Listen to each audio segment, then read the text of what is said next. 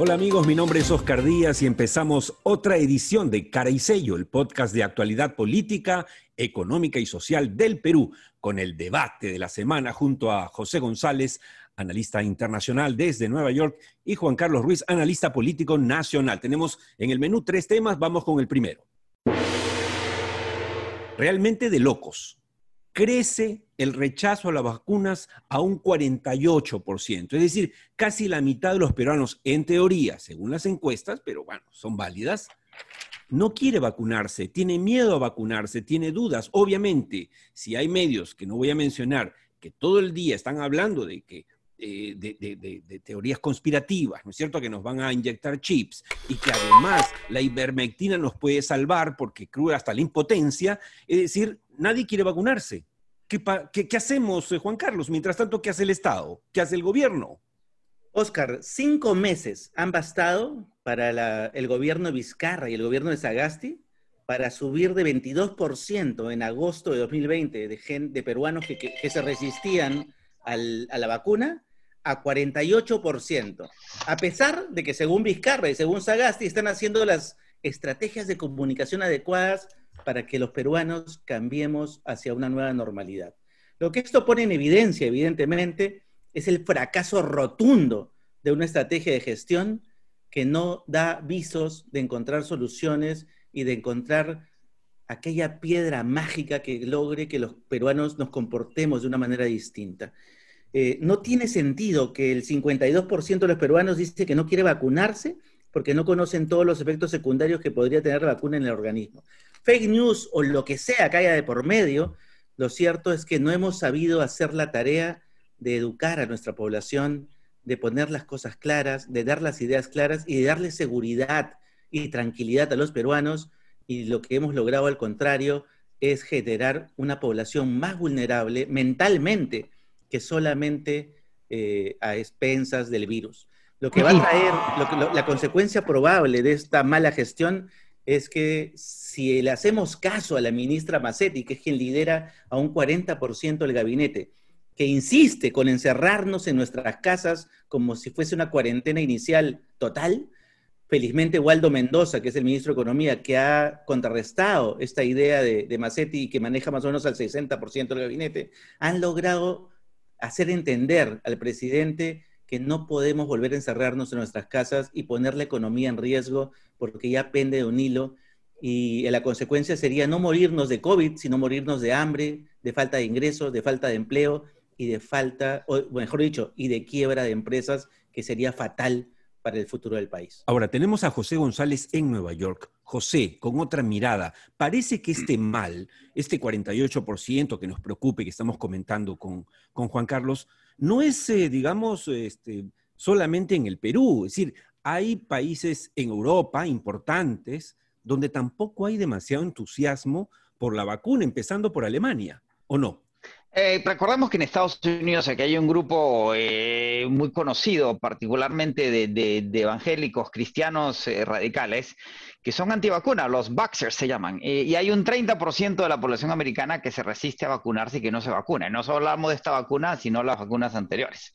Y esta vacuna, por lo menos la de, la de Moderna y la de Pfizer, que es un nuevo método de vacunación, lo que se llama el mRNA, el RNA mensajero, despertó ciertas suspicacias que han sido eh, siendo develadas sistemáticamente. Y como siempre ha dicho Juan Carlos Ruiz, se requiere una buena política comunicacional. Para que la, política comunicacional tenga base, tiene que haber buenas políticas. Y en los Estados Unidos, cuando se inició, eh, antes de la vacunación, había un 60% de la población que, que manifestaba que no se quería vacunar con estas vacunas nuevas mRNA. Hoy día, Oscar, es solo el 20%. ¿Y eso en función de qué? De las campañas de vacunación en donde se han vacunado personajes importantes en el país, empezando por el presidente electo Biden. Recordemos que el Papa Francisco ya se vacunó y el Papa emérito este, Benedicto también se vacunó. Es decir, lo, que cambió aquí toda la impresión de la gente Oscar y, Juan Carlos, es que se empezaran a vacunar los líderes políticos. Se vacunó el presidente del Senado, se vacunó el vicepresidente Pence. Trump no se ha vacunado, obvio, ¿sí? Eh, este, en Rusia, Putin no se quiso vacunar con la vacuna rusa porque argumentaba que no era buena para los mayores de 65 años. Ah, ok. Eh, eh, eh, me dejo entender. La clave es que la gente vea vacunarse a aquellos que dicen que es bueno vacunarse y que el líder se vacunó Fauci, que ese día, ese día fue totalmente emotivo. El día que se vacunó Fauci, Oscar, la gente lloró. Porque cuando, ese es el símbolo de Fauci. Claro, claro. Que se vacune Massetti, ¿sí? O que se vacune quien tenga el liderazgo, porque, porque Fauci es el, es el símbolo, el ejemplo, y nadie entiende cómo es que una vacuna revolucionaria apareció en un mes, no apareció en un mes. el, instituto que dirige, perdón, Fauci, sí, invertía desde hace 10 años en el desarrollo de esta vacuna. Por eso fue tan singular que se vacunara él. La mejor vacuna que podría dar como ejemplo la ministra Macetti renunciando de inmediato y dándole la posta a alguien. Eso se llama obsesión, Juan Carlos, se llama obsesión. Ya, pero mire, para cerrar este primer tema, sí quiero decirle esto a quienes nos escuchan y a veces nos preguntan, bueno, ¿cuál es el problema? La gente que no quiere vacunarse no se vacuna y se muere. No es tan fácil. ¿Por qué? Porque si no tenemos el 70% de las poblaciones, no del Perú, no de Latinoamérica, no de América, sino del mundo, o un grueso, un importante eh, sector de la población mayoritario vacunado, pues no tendrá el efecto que todos queremos que tenga. Por eso es que nos preocupan los descreídos, los, eh, los eh, creyentes de charlatanes. Pero bueno, vamos al segundo tema mm, de la semana.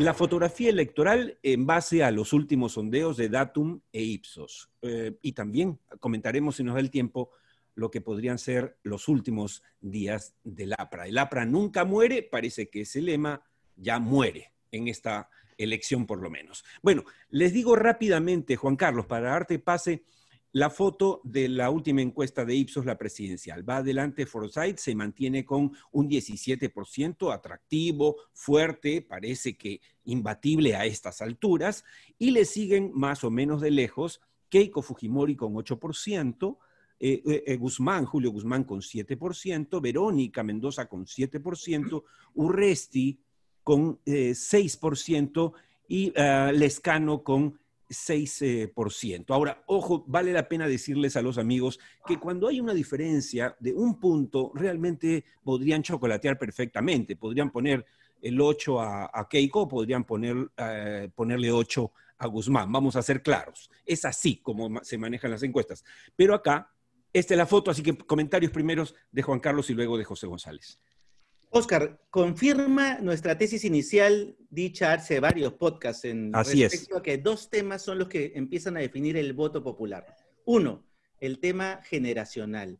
Los cuatro primeros en la encuesta mm. son aquellos que pertenecen a esa generación entre 40 y 50 años. Vienen por detrás aquellos que están entre 50 y 60, llámese Urresti o llámese Lescano. Lescano podría ser una sorpresa, si es que logra robarle por completo el sur a Verónica Mendoza. Mm. Pero realmente, yo insisto con mi vaticinio, yo creo que la segunda vuelta va a ser un tema de género. Van a ser una definición entre Verónica Mendoza y Keiko Fujimori que empieza a hacer acciones tácticas electorales muy eficientes y muy bien pensadas que creo que le van a dar resultados. Solo una observación hay que dar pase a José González. Eh, Juan Carlos, ¿Sigues creyendo que va a caer Forsyth a pesar de que Forsyth no tiene, esto lo, lo, mm. interesante también de esta no tiene gente en contra, sino que el antivoto está más bien casi al 50% con Keiko y con Verónica. me, leíste, me, leíste la mente, Oscar, pues, es lo mismo que le iba a preguntar a Juan Carlos, ¿qué pasa con George? Si Forsyth no logra desarrollar un conjunto de mensajes claros, concretos, concisos respecto a lo que quiere hacer con el Perú, difícilmente va a poder pasar ese 19 o 20% en el que está. Si logra generar un discurso interesante que pueda hacer o que pueda conectar con la gente con, propuestas concretas y reales, probablemente él pueda llegar a esa segunda vuelta que tanto ansiamos quienes creemos que las opciones de centro liberal son mucho más interesantes que pero, dime, pero dime una cosa, eh, Julio, eh, ¿los morados no son más interesantes que, que, que Forsyth para una segunda vuelta, Juan Carlos? Pero el problema, José, es que yo creo que Guzmán no logra conectar con el discurso popular, mm. ni con Moco. no logra conectar. No sé por qué, pero no, logra penetrar esa, esa masa que es el voto popular que define una elección. Les comento. Tiene antivoto fuerte también, ¿ah? eh, ha crecido su antivoto increíblemente. es que su, vida, su, vida, del motel, perdón, del, del, ha subido, eh, ¿saben qué? Ha subido su antivoto en proporción directa a su peso. Él ha subido de peso también. ¿Quién? No sé si tenga que ver. No, no, no. Eh, Guzmán, Guzmán. Ah, Guzmán, sí, claro. Hay memes ahí comparando. Pero no, se olviden Bueno, ya, ya no sale, ya no sale, ya no, ya no sale corriendo, ya no ya no sale corriendo del Chief Express, ¿no? Entonces, por lo menos ya debe estar, debe estar comiendo. Pero, pero no olvidemos ah. que Guzmán va a cargar con los con los las deficiencias del gobierno de Sagasti. Sí, claro. Es el mismo partido y, y, y Sagasti no está haciendo, no está marcando la diferencia pero eso lo habíamos discutido. Si Sagasti le iba bien, a Guzmán le podía ir bien. Si Sagasti le iba mal, a Guzmán le iba a poder mal. Ahora, les comento, hoy día tuve una larga llamada con un, con un fondo muy grande, eh, cliente nuestro, eh, y hay un cierto, empieza a haber una cierta preocupación de cara a la elección en el Perú en función de estos tickets. ¿sí? Ni, ni Forsyth, ni, ni Guzmán, ni Keiko, ni Verónica convencen a los inversionistas internacionales que empiezan a ver que el problema político en el Perú, no solo por, por tendencia política, sino por experiencia o falta de ella, ¿sí? Y un tema que, que, Oscar siempre ha tocado, que el sector estrella en el Perú, de cara a la, ausencia de, de, vacunas en el Perú, de cara a los efectos sobre el sector servicios, turismo, finca raíz es la minería, y cualquier gobierno antiminero tendría unos efectos bastante negativos de cara a la dinámica económica peruana. Solo para cerrar esta segunda parte, siempre nos va a ganar el tiempo, colegas, eh, pero yo eh, voy a plantear una discrepancia con, Juan Carlos respecto a qué podría hacer que eh, mejore o se cimente Foresight o que caiga. Él hablaba de las propuestas. Juan Carlos, estamos ante un desfile demagógico, no hay tiempo para debates, no hay tiempo para manifestaciones públicas, no se pueden hacer. Mm. El mensaje es muy corto. Yo creo que acá el que habla menos gana. Y lo que está a favor de Forsyth es que efectivamente, y te doy la razón desde hace semanas, tiene que ver con la generación, es nuevo y es más, estamos en una situación tal de descreimiento de la política, incluyendo ahora al propio Sagasti, que pinta lindo, un currículum fabuloso, el Quijote de la Mancha, que la gente dice, bueno, cualquier cosa menos a estos señores, ¿no? Y este chiquillo dice que sin experto quiere decir que no está sucio en la política. Entonces, todo eso abona a favor de él, pero veremos qué pasa en los próximos días. Pero tiene que desarrollar, eh, Oscar, como decimos, por lo menos un conjunto de ideas, por lo menos simples, tres ideas por lo menos. No las tiene hasta ahora. Entonces, si no las pone en el candelero y no las pone en la agenda, difícilmente eso va a poder ayudarlo a conectar. Es verdad que es un tema emocional y de conexiones, pero Mendoza también está limpia igual que Forsyth. Ahora, y, hay otro tema que, estamos a menos de tres meses de la elección.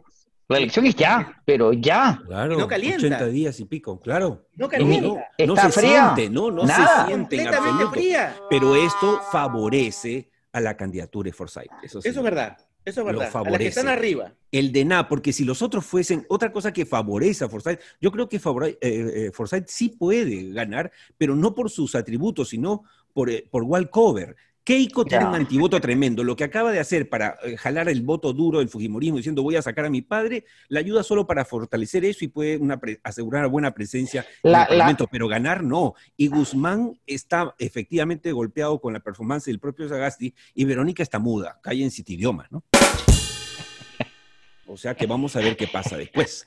Ahora, em, me gusta eso de silencio, de silencio políglota. Qué bueno. Y hablando de eso, pues como decía mi abuela, uno es, uno es dueño de sus silencios y esclavo de sus palabras, ¿no? Y alguien va a callar, por lo menos como presidente, desde mañana. Sale Trump y entra Biden.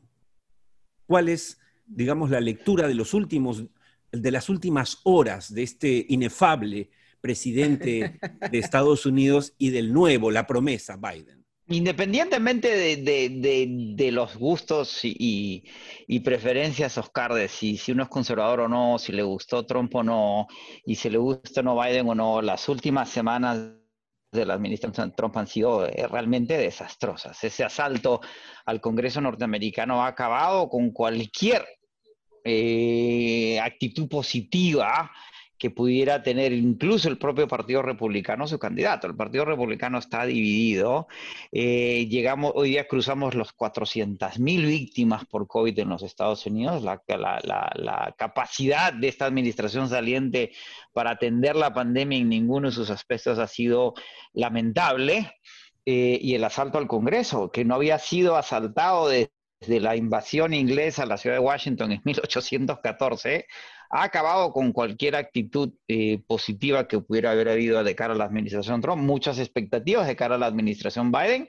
Eh, ya se ha preanunciado sus propuestas económicas, una asistencia fiscal masiva para llevar al país a buen recaudo hasta la vacunación del 60, 70% de la población que se espera a septiembre y un plan de mediano largo plazo para generar 18 millones de empleos eh, orientando al país entero a una economía verde de energías renovables y de construcción de infraestructura en ese sentido que podría darle un segundo aire a esta república tan afectada por la falta de inversión en infraestructura y las contradicciones políticas internas. El Perú es percibido desde los Estados Unidos y la administración Biden como un país en paz, un país eh, bien, más o menos bien administrado, independientemente eh, de, esta turbulencia política en la que está viviendo el país y en la que no debería haber mayores problemas. Por lo tanto, el Perú no, es, no está entre los puntos centrales, álgidos, eh, fundamentales de la nueva administración, que además que cuenta con un nuevo tren